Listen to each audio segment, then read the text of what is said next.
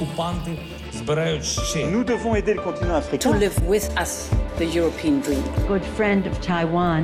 Europe Matin. Votre revue de presse internationale sur Europe 1. Nous sommes en Italie avec vous, Antonino Gallofaro. Bonjour. Bonjour. De quoi parle la presse italienne ce mercredi De l'île des abus, c'est le nom que la Repubblica donne à Ischia, l'île au large de Naples où des éboulements et des coulées de boue ont emporté la vie de plusieurs personnes. Selon une enquête du journal, un bâtiment sur deux y est illégal mais toléré par les autorités.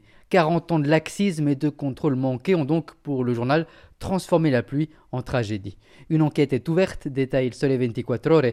La justice devra notamment comprendre si les bâtiments emportés par la mauvaise météo devaient être détruits et quand, autrement dit, si ce drame pouvait être évité. Mais le ministre de l'Environnement désigne le coupable, que le maire et quiconque permet ces constructions aillent en prison, lance-t-il dans des propos repris par le Huffington Post. Il promet aussi de confisquer toutes les maisons illégales. Direction à présent la Belgique avec vous, Laura Van Lerberg. Les gros titres des journaux belges ce matin.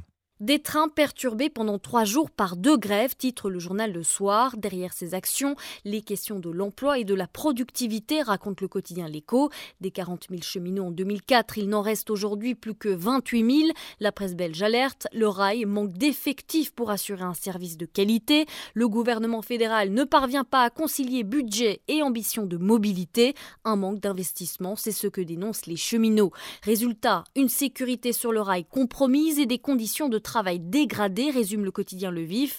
Mais cette longue grève tombe à une mauvaise période, constate le journal La Libre Belgique, au moment où les prix des carburants pèsent sur les ménages belges. On s'envole enfin pour le Paraguay avec euh, Flora Genoux, correspondante d'Europe 1 en Amérique du Sud. Euh, Flora, les unes de la presse paraguayenne. La mort de Javier Ibarra, ex-procureur antidrogue, retrouvé chez lui avec deux balles dans la tête.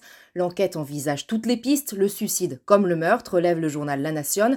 Alors comment deux balles peuvent-elles être tirées dans le cas d'un suicide s'interroge le site d'information ABC. Il peut s'agir d'un deuxième tir réflexe, précise un commissaire interviewé.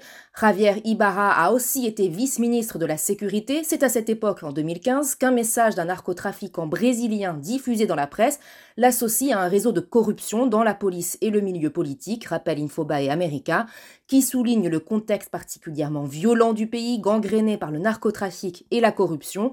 En début d'année, un procureur antidrogue a été assassiné sur une plage de Colombie et différents fonctionnaires ont été abattus parfois en pleine rue, dans le nord du pays, à la frontière brésilienne. Merci Flora Genoux, merci à nos correspondants. 6h54, dans un instant, la suite d'Europe Matin avec Dimitri Pavlenko. A tout de suite.